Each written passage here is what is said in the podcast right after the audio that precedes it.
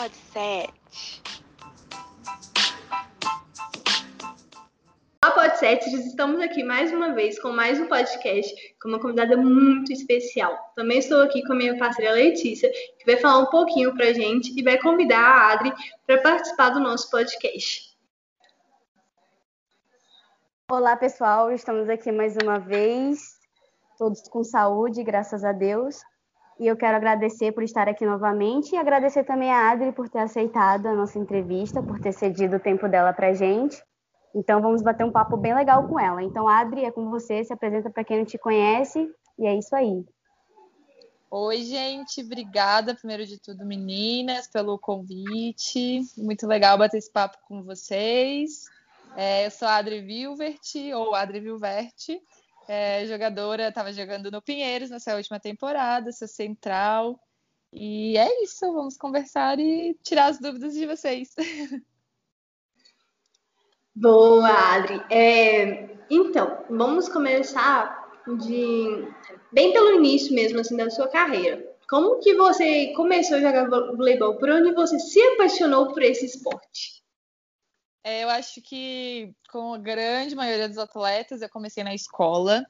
É, na verdade, eu comecei já a jogar vôlei um pouquinho mais velha. Eu já tinha uns 14 anos quando eu comecei a conhecer o vôlei e tudo mais, o esporte em si. Na minha família, a gente não tem ninguém que foi atleta, então eu nunca tive um contato com o esporte tão forte antes de começar a jogar vôlei, eu dançava balé, então assim, eu estava indo para um outro lugar, assim, uma outra vertente.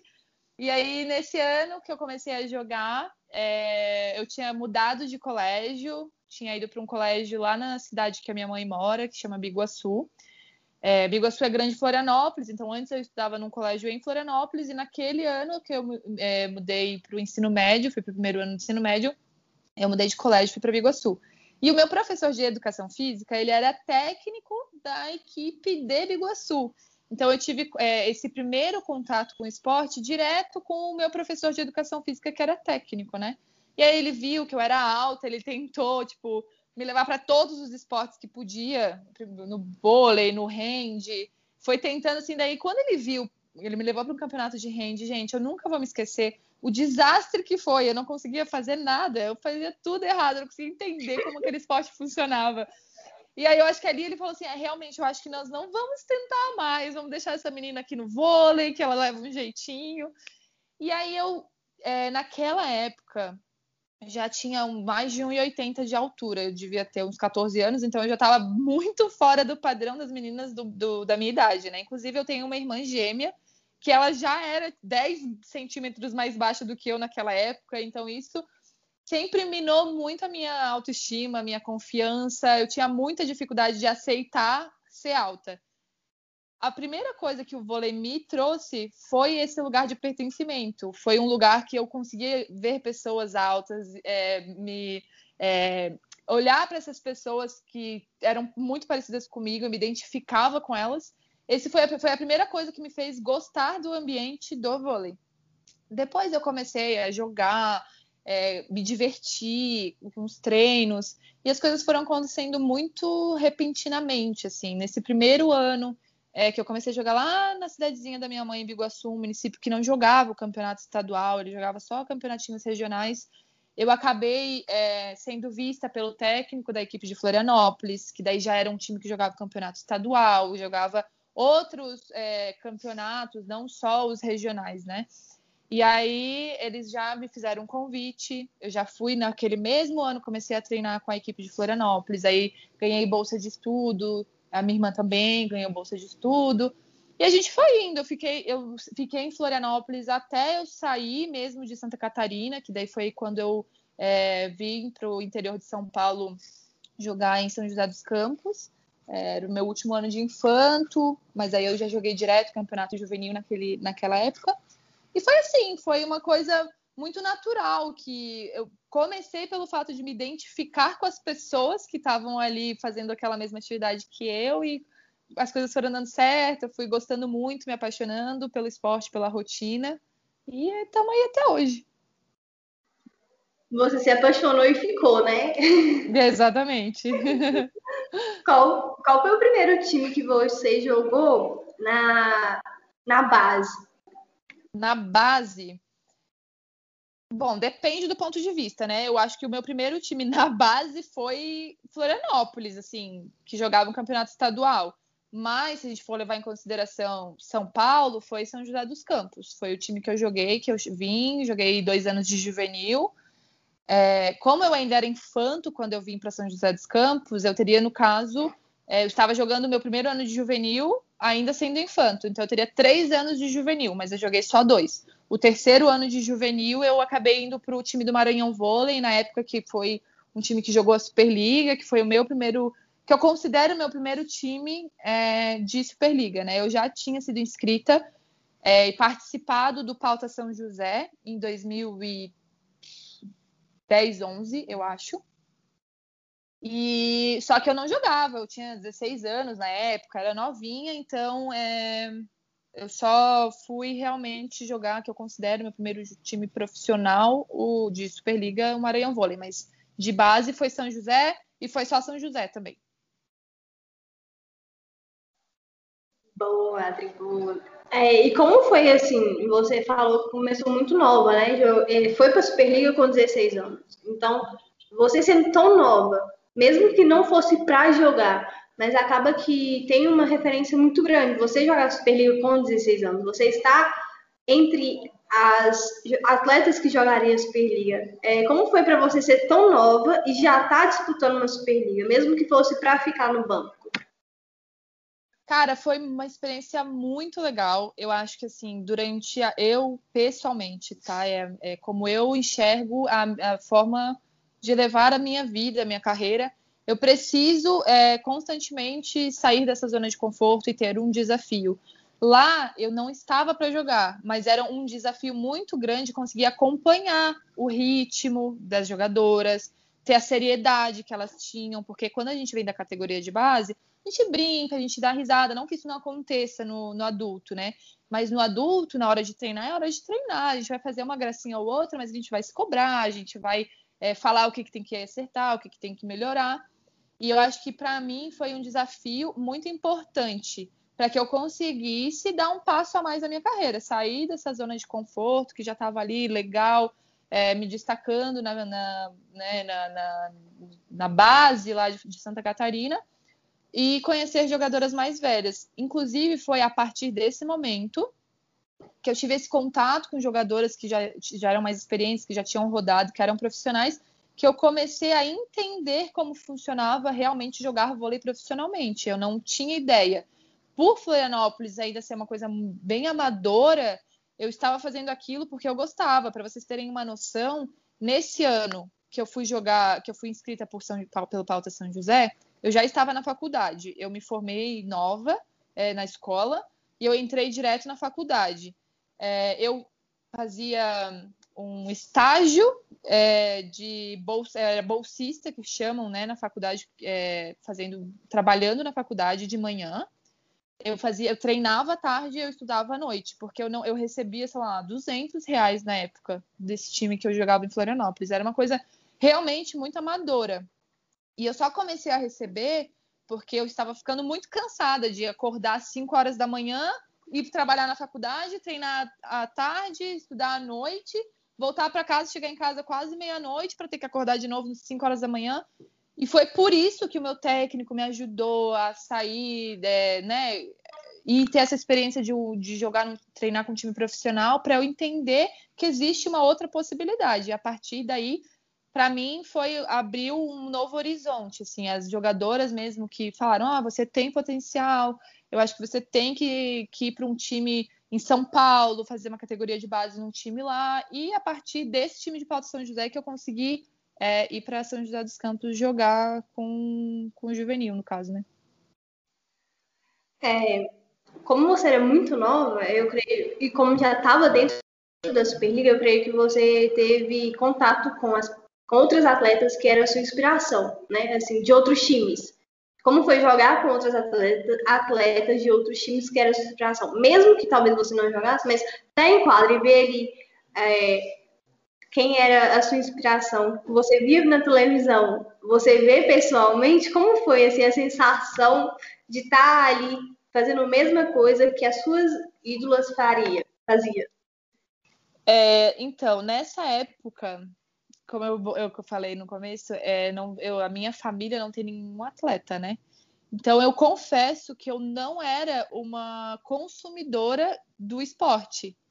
Eu estava ali naquele ambiente porque era um ambiente que eu gostava, que me fazia bem, mas eu não era fanática por vôlei, eu não era uma jogadora que acompanhava. Até hoje eu confesso assim que eu não acompanho o voleibol da forma que eu acho que muitos jogadores e, e até os torcedores acompanham.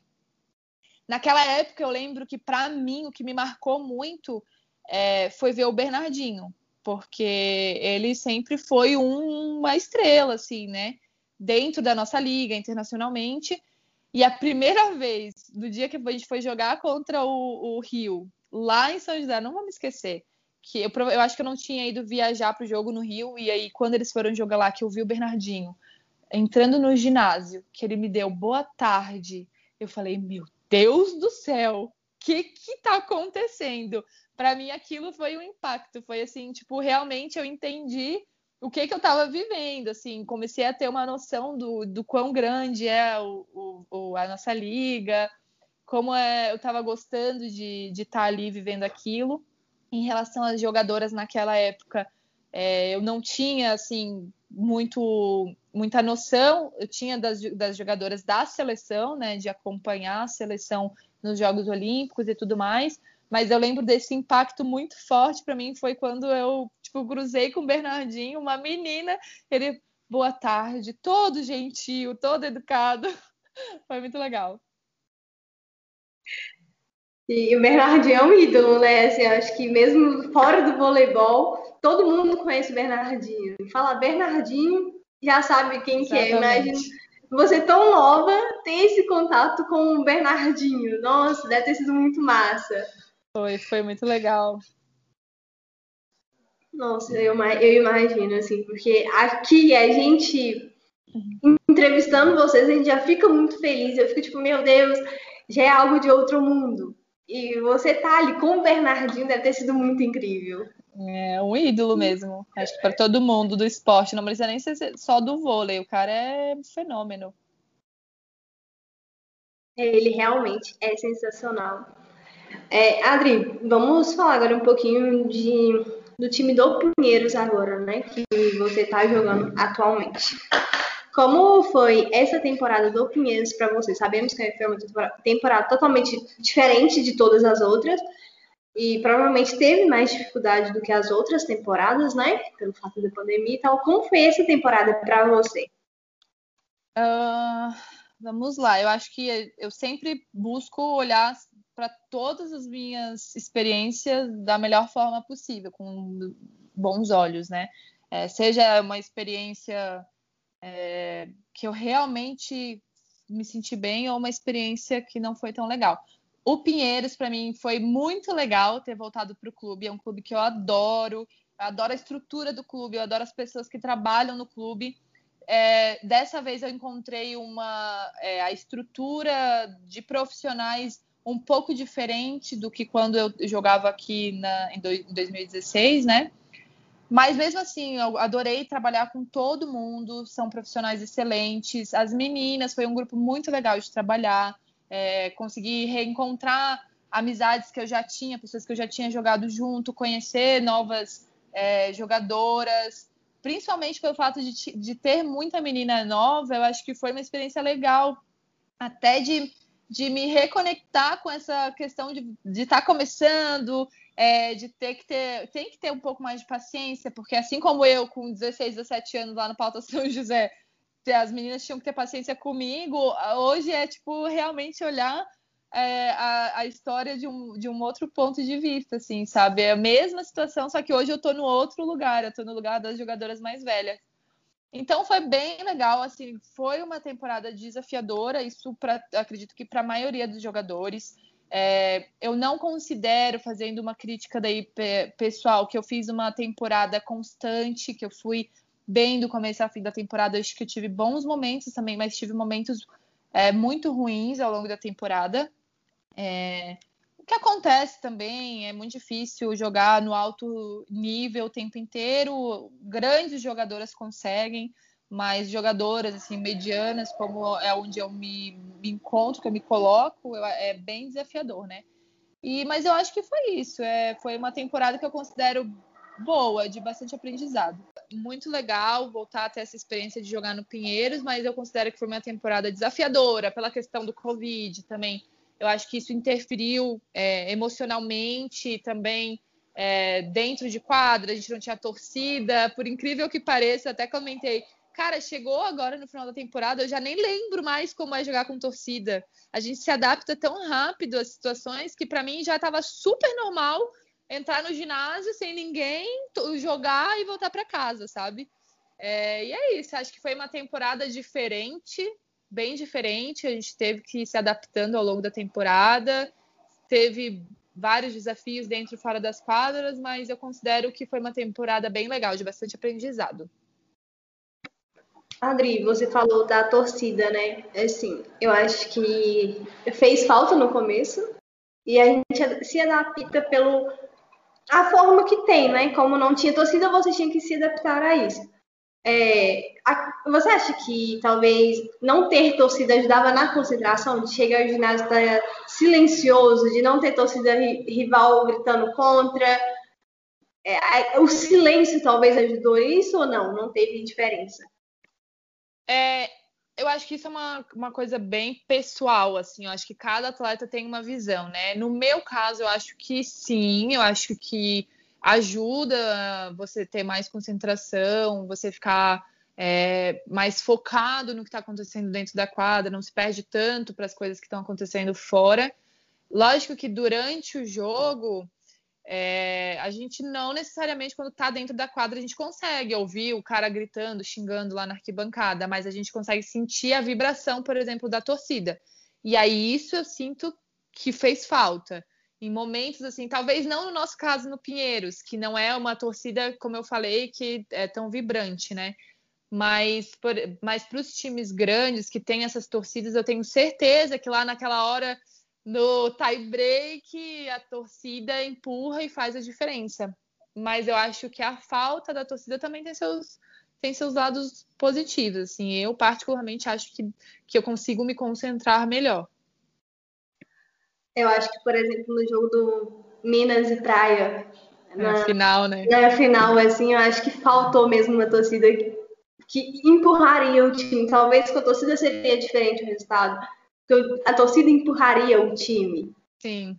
E a gente vê, por exemplo, é, eu não sei se vocês tiveram a mesma percepção, talvez as pessoas tenham percepções diferentes, mas a gente conseguiu ver muito, principalmente no terceiro jogo, como a nossa questão emocional ela leva o jogo, né? Ela é responsável mesmo pelo, pelo nosso desempenho dentro do, do da partida.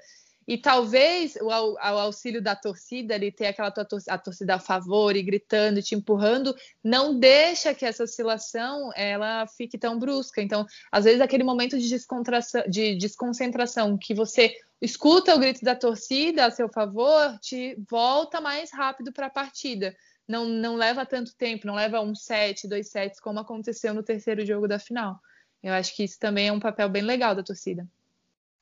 Sim, e a gente viu ao longo da temporada mesmo é, times fazer um set muito bom, é, ganhar de 25 a 15, dois, dois sets 25 a 15 e chegar no terceiro set cair de rendimento. Uhum. Não foi só na final Minas e Praia, vários jogos durante a temporada a gente viu isso, times ganhar de muita diferença e no outro set dar um apagão no, no time adversário. Concordo. E assim, eu acho que isso também influenciaria na, na torcida, né? Porque a torcida leva o time. Eu, eu acho que pode sim ter uma relação. Eu confesso que assim, ao longo da temporada eu vi isso acontecer algumas vezes, é, principalmente times assim do meio da tabela para baixo. A gente conseguia ver jogos muito bizarros assim acontecendo.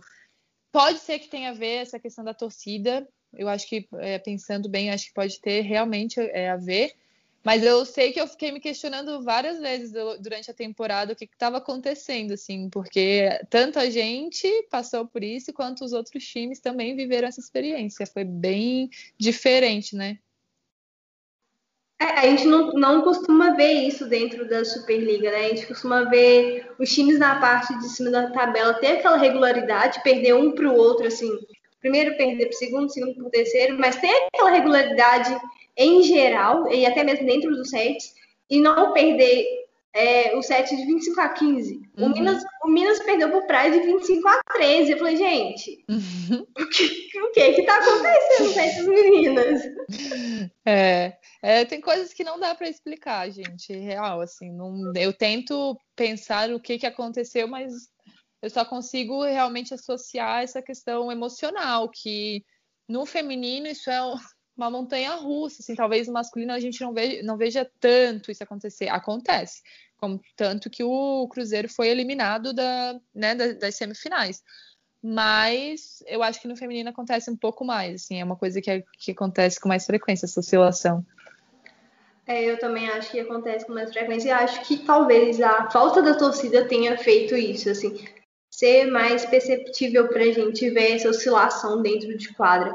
Porque realmente foi bizarro, assim, teve alguns jogos que eu falei, gente, não, não é possível esse set tá dessa forma, foi muito bizarro. É. E tem jogadora também que se motiva, que gosta da torcida contra também, né? Então, o fato de ter torcida, sendo ela a favor ou contra, é, realmente acho que pode influenciar muito no comportamento do, das jogadoras dentro de quadra. É, realmente, eu também acho isso. Letícia, você tem alguma pergunta?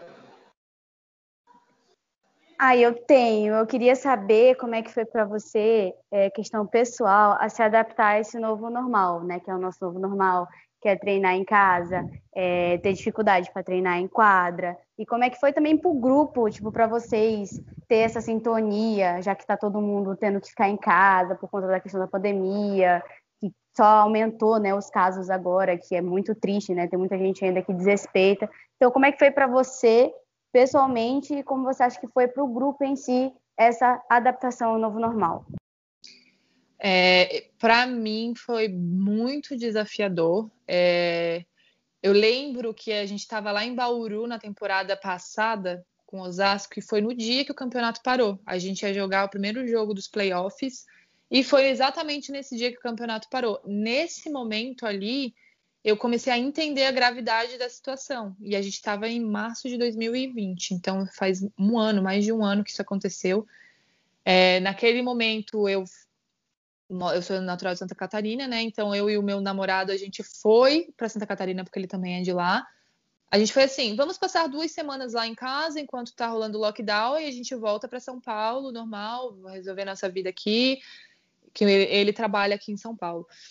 E aí, quando a gente foi para Santa Catarina, que o negócio começou duas semanas, um mês, daqui a pouco a gente estava dois meses lá em Santa Catarina e as coisas ainda estavam, estavam cada vez piores, sem previsão de melhora. Para mim, desde o começo, foi um, um susto. Eu nunca levei a questão da pandemia é, sem a seriedade que ela deve ser levada. Tanto eu quanto o André, que é o meu namorado, as, as nossas famílias, é, a gente sempre respeitou o máximo possível dentro do, do, do real possível, né? É, essa questão de ficar isolado, do distanciamento social.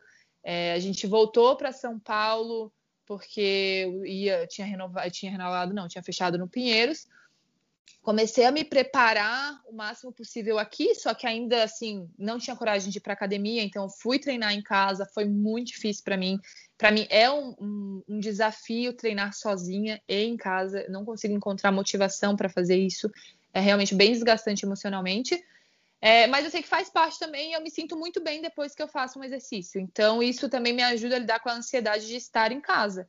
Quando começou a temporada, por incrível que pareça, apesar dos números terem aumentado no decorrer do, do ano e tudo mais, de certa forma eu fui me aproximando de uma vida, entre aspas, normal. Eu ia treinar de manhã, voltava para casa, eu ia treinar à tarde, viajava para jogar, jogava. O André estava voltando é, devagar a trabalhar no escritório, Então a gente já estava voltando com uma rotina relativamente normal, lógico, com todos os cuidados. A máscara, a máscara virou normal, é, andava com máscara na bolsa o tempo inteiro, álcool em gel, é, tomando vários cuidados, mas tentando levar isso mais é, tranquilo possível, mais normal, né? O novo normal. No Pinheiros, é, não sei se pela forma como o clube está lidando, a gente não teve nenhum surto de Covid, a gente teve três casos ao longo da temporada, um isolado e aí, na segunda vez, duas meninas testaram positivo. Foi tudo que precisava ser feito, foi, foi feito. A gente, tanto que né, não rolou surto, foi quando a gente conseguiu controlar. Então a gente conseguia levar bem tranquilo assim no dia a dia. O clube tinha muito cuidado em relação a isso. A gente não, não ficava sem quadra, a gente tinha que responder um questionário todos os dias para falar se a gente tinha algum sintoma ou não. Qualquer sintoma a gente ficava em casa, não ia para o treino é, fomos tomando muitos cuidados. Assim, a gente teve bastante respaldo da, do Pinheiros também em relação a isso, todos os cuidados, os testes que precisavam ser feitos. É, então eu acho que durante a temporada eu consegui lidar bem, assim, porque eu estava me sentindo bem vivendo uma realidade entre aspas normal, a minha vida normal. Aí quando acabou a temporada, que eu voltei para casa, que as coisas fecharam de novo, tá tudo fechado aqui em São Paulo, é, foi outro baque, assim, tá sendo bem desafiador lidar com isso nesse momento. É, e então, a gente vamos fazer uma recapitulação. Você falou que fez faculdade, né? No que você se formou? Bom, é, quando eu estava em Santa Catarina, eu fazia educação física, mas eu não me formei em educação física. É, larguei a faculdade de educação física, depois eu fui para São Paulo, joguei lá juvenil. Quando eu fui para o Maranhão, eu comecei a fazer psicologia fiz um ano de psicologia. Quando eu fechei no Pinheiros, eu não consegui continuar fazendo a faculdade, porque psicologia é um curso presencial. E aí eu comecei a fazer uma faculdade de distância de design de interiores. E aí eu me formei em design de interiores, graças a Deus, fechei, um, finalizei um curso. Mas assim, o que eu quero me formar mesmo, que eu quero estudar, é psicologia. Ainda quero concluir esse curso, porque eu quero muito poder trabalhar nessa área depois que eu parar de jogar. É, e como foi para você conciliar a época do colégio com o esporte e também da faculdade com o esporte? Porque a gente sabe que ah, o período colegial é, tem os seus altos e baixos, mas faculdade já é um, um outro nível. Então, como é. foi para você conciliar, é, conciliar essas duas trajetórias da sua vida? Bom, é, no colégio, como eu comecei a jogar, eu estava já no ensino médio, eu não peguei muito aquela parte mais nova, assim, né? Eu, já, eu sempre fui uma pessoa que eu sempre sempre tentei ser muito responsável. Então, era bem desafiador, porque eu queria treinar, daí eu chegava em casa cansada, eu queria fazer nada, mas eu tinha que estudar. E aí, quando eu comecei de fato a treinar, sei lá, três, quatro vezes por semana, que eu treinava com duas, três categorias, que isso acontece muito, né, quando a gente é mais nova, você vai treinando com a sua categoria e com as categorias acima até ó, quando der. E aí eu estudava de manhã e o meu colégio ele era meio preparatório para o vestibular, então era bem puxado, a gente fazia simulado todo mês e não sei o quê. É, tive bastante dificuldade, principalmente no terceirão, no terceiro ano, né? É, naquele ano eu fiquei de recuperação, eu nunca tinha ficado de recuperação na escola, então naquele ano eu viajava para jogar, eu treinava, seleção catarinense, jogar brasileiro, lá, lá, lá. Então foi um ano bem desafiador. É, consegui passar é, com ajuda, mas consegui passar. É, passei no vestibular naquele ano, que era para a universidade lá de Santa Catarina mesmo, a UDESC, que foi quando eu cursei educação física. Na época da faculdade, que foi aquilo que eu falei para vocês, foi muito desafiador. Acordava de manhã cedo para trabalhar, tarde treinava e à noite estudava. É, esse período, assim, eu, eu amadureci demais, eu tive que. Eu entendi realmente o que eu queria, eu tive que fazer as minhas escolhas, tanto que eu escolhi é, ir para São José dos Campos no ano seguinte para só jogar.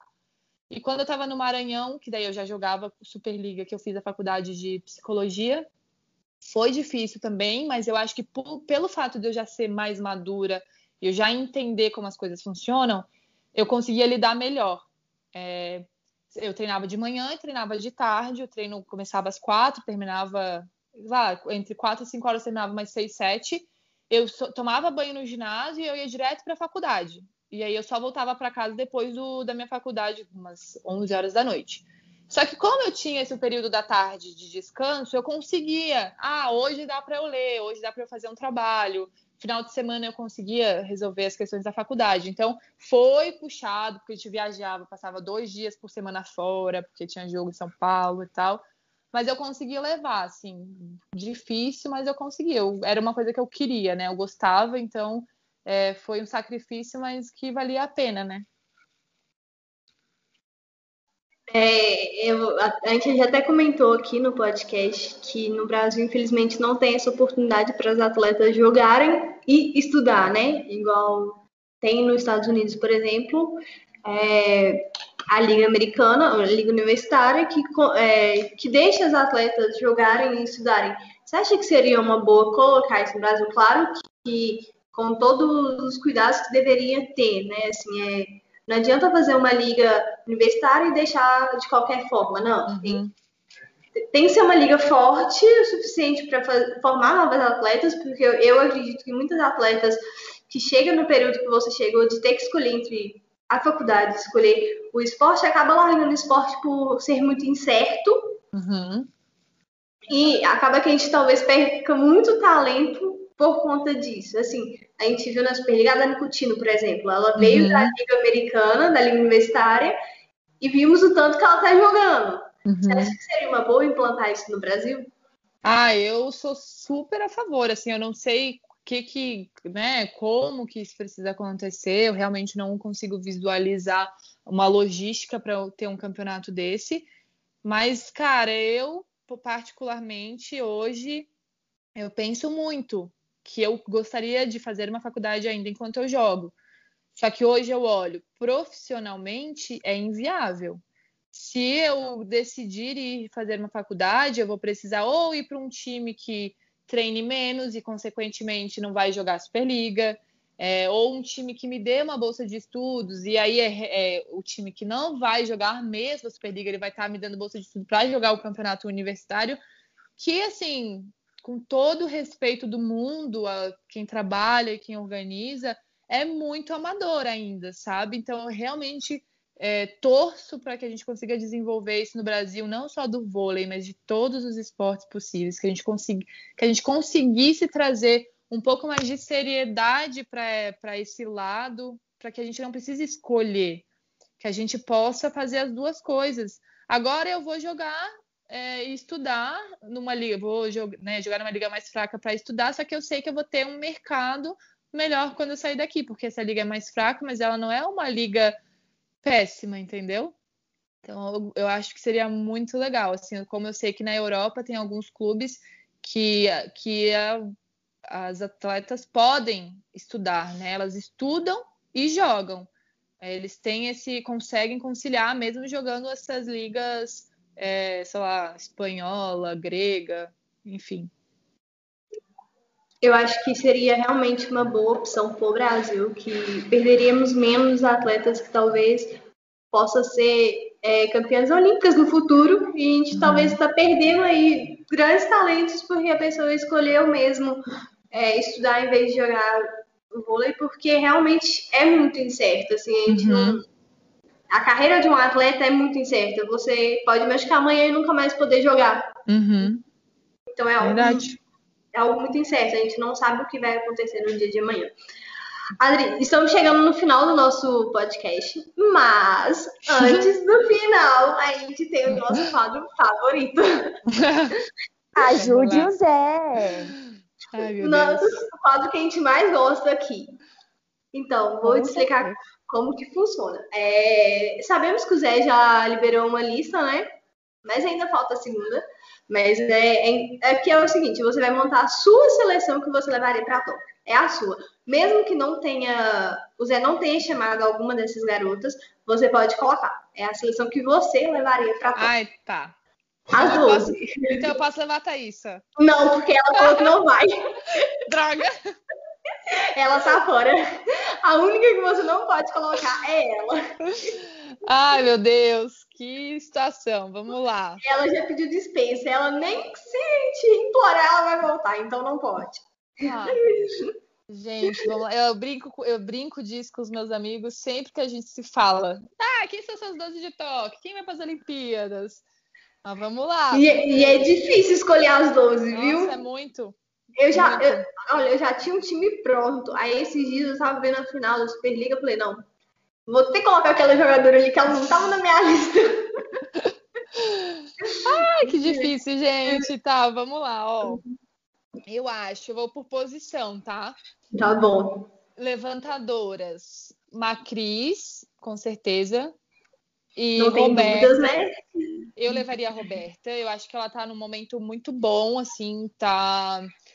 Tá mais eu vejo ela bem confiante dentro de quadra. Eu acho que ela é uma peça bem importante para os próximos ciclos olímpicos, então eu levaria a Roberta, apesar de eu achar que a Dani também, nossa, também é uma excelente jogadora, mas eu levaria a Roberta.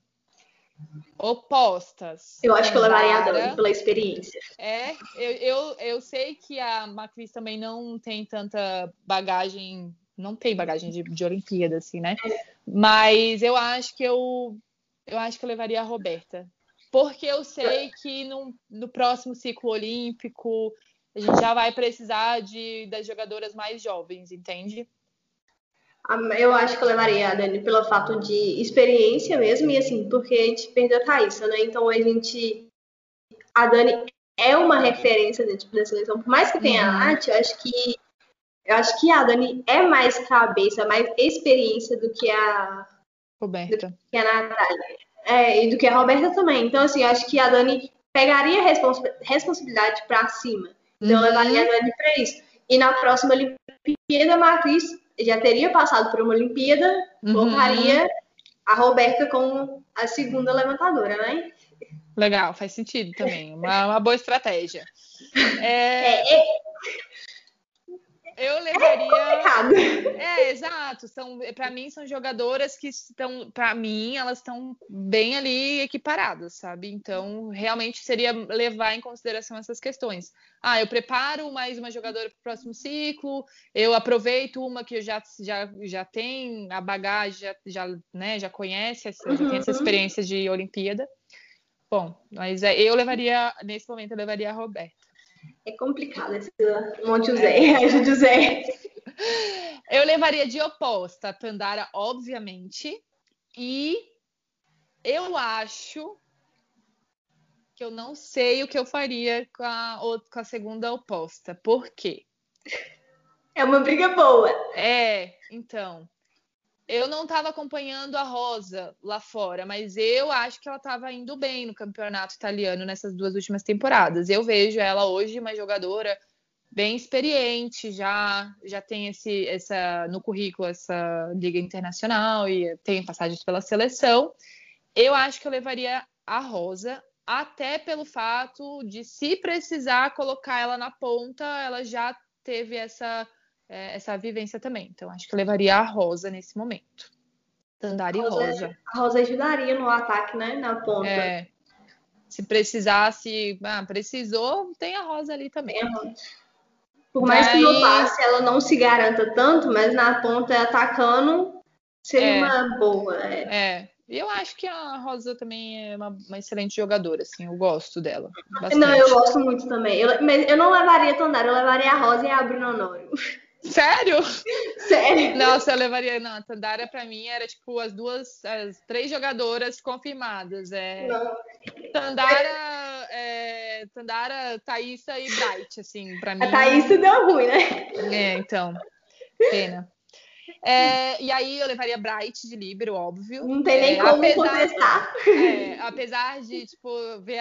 Eu tô. Eu conheço a Nayemi desde que ela tinha 14 anos, lá do Maranhão, na época que a gente jogou lá no Maranhão eu vejo essa menina, assim, eu tenho um orgulho de olhar, de ver o quanto ela cresceu, que ela está conseguindo é, alcançar o, o, espaço dela dentro do mercado. Eu acho que ela é sim um, uma jogadora que vai fazer diferença na seleção.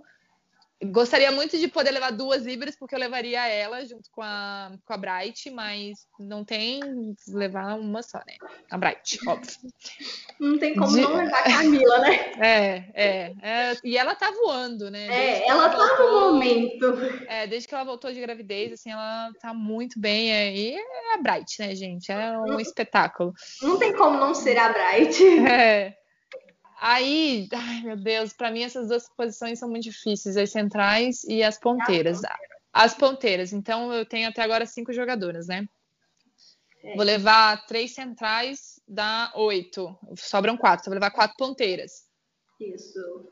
Nath, Gabi e. Pegarai. e aí, a, essa quarta. Eu não sei, que eu acho que tem muita jogadora que tá bem para ir nessa posição, sabe? Cara, eu achei que a Pridaroit destruiu. Eu achei que ela foi muito bem nesse final de Superliga. É... Eu acho que seria uma, uma boa, um bom momento para levar também a Ana Cristina, novinha, para ter essa experiência de jogar uma Olimpíada. Mas aí eu também vejo que se a gente for levar uma jogadora mais jovem, a gente já tem a Rosa, que pode entrar ali na, na ponta, então que já é uma jogadora mais nova também. Uhum. Essa quarta aí fica muito difícil para mim. Tem muita gente. A, a, eu a levaria, sabe bem. quem? Não. Eu levaria uma que nem foi convocada, eu levaria a Mayra. A Mayra, a Mayra e é uma tristeza que a Mayra não tenha ido nem para fazer parte do grupo ali ah. de treinar. A Mayra foi super bem nessa temporada também. Eu levaria a Mayra por conta de que experiência já temos a Rosa, né? E pelo fato de que a Mayra é a seleção daqui quatro anos. Então, assim, uhum. já, pensando no próximo Sim. eu uhum. levaria a Mayra. Sim, legal, legal. Mas eu acho que eu ainda pensando em. Eu não, eu não acredito muito em merecimento, assim, né? Mas eu pensando nesse, nesse sentido, eu acho que eu levaria a Pri da Reut, porque eu acho que ela foi bem. É, eu acho que ela já está chegando numa idade que ela não, talvez não tenha outro, outras oportunidades no próximo ciclo. Poderia ser uma jogadora que ajudaria, que ajudaria assim se, se precisasse. Mas as minhas três assim certas é Gabi, Nath e Garay. Não tem como não ser as três, né, não, né? Assim. É, é. As três estão confirmadas. Eu Se a galera não desistir, tá? Não, ai, por favor, não faça isso. Eu tô pensando quem mais, assim, tem, a gente tem de ponteira hoje, assim, que foi bem nessa Superliga. Mas eu acho que seriam elas, assim. Ah, eu quem está que... disputando pela posição, acho que são essas mesmo. É. Uh, as centrais agora, né? Meu Deus. Carol e Carol, as duas, eu com certeza levaria. E aí, uma briga braba, a Denise e a Bia, para mim, sabia? Uma, seriam, seriam as duas. Porque eu acho que a Maiane foi, foi bem durante a temporada. É uma menina muito promissora, só que ao mesmo tempo é, a gente ficaria, por exemplo, só com a Carol Gataz na rede de dois. E aí eu acho que seria importante ter uma outra jogadora que faça as duas redes, entendeu? Uhum. E aí, por esse ponto, eu acho que a Bia se encaixa melhor, porque ela ataca todas as bolas.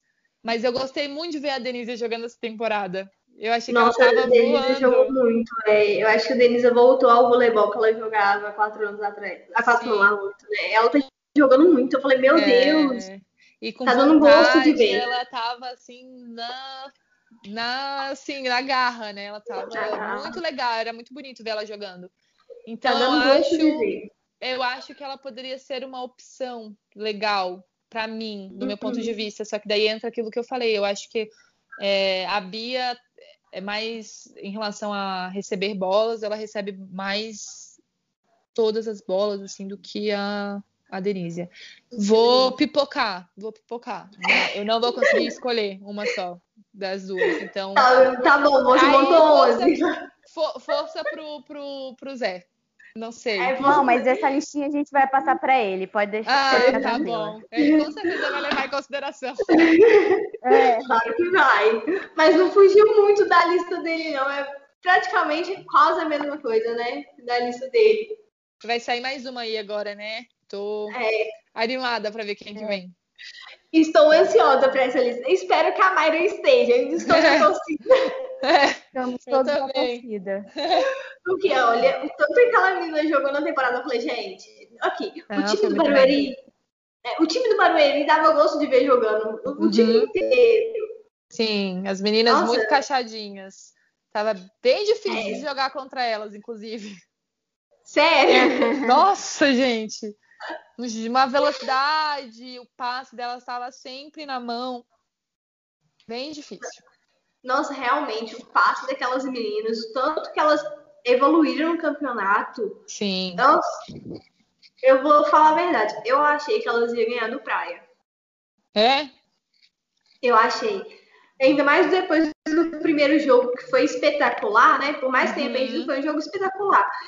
Foi pro segundo jogo, eu falei, Ih, Praia não vai aguentar. Uhum. Porque o, o Praia é, perde muito rápido psicológico. Uhum. Então, então eu pensei que não iria aguentar. Eu realmente pensei que as meninas do Zé Roberto, elas são muito guerreiras e elas conseguem manter o psicológico no lugar mesmo quando elas estão perdendo. Sim, eu falei, elas conseguem. Eu falei, é, eu falei, essas meninas vão ganhar do, do Praia. Eu realmente é. acreditei que elas iam passar do Praia, viu?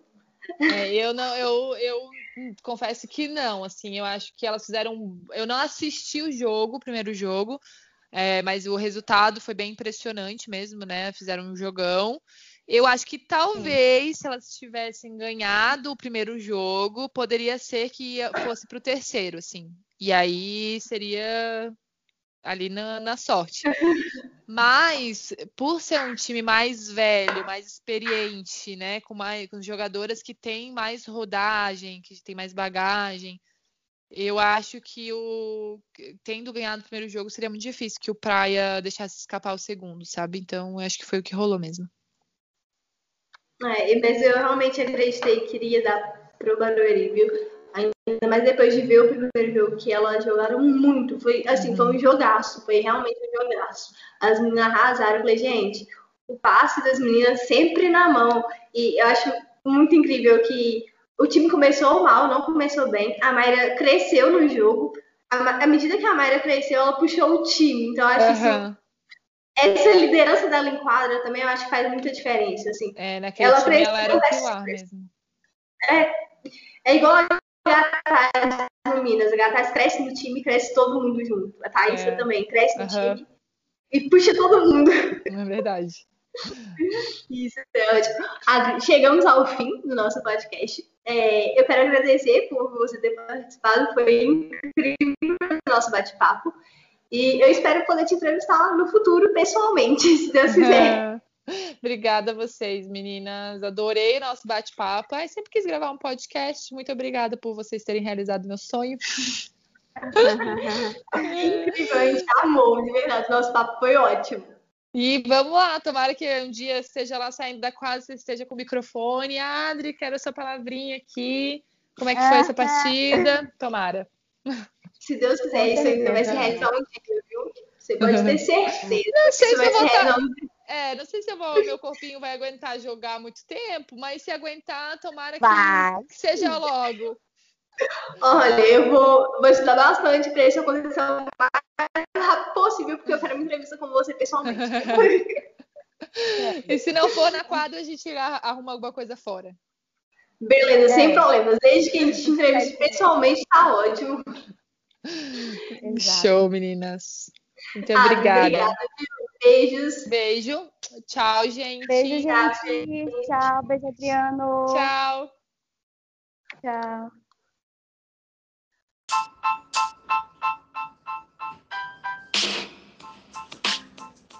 Pode ser.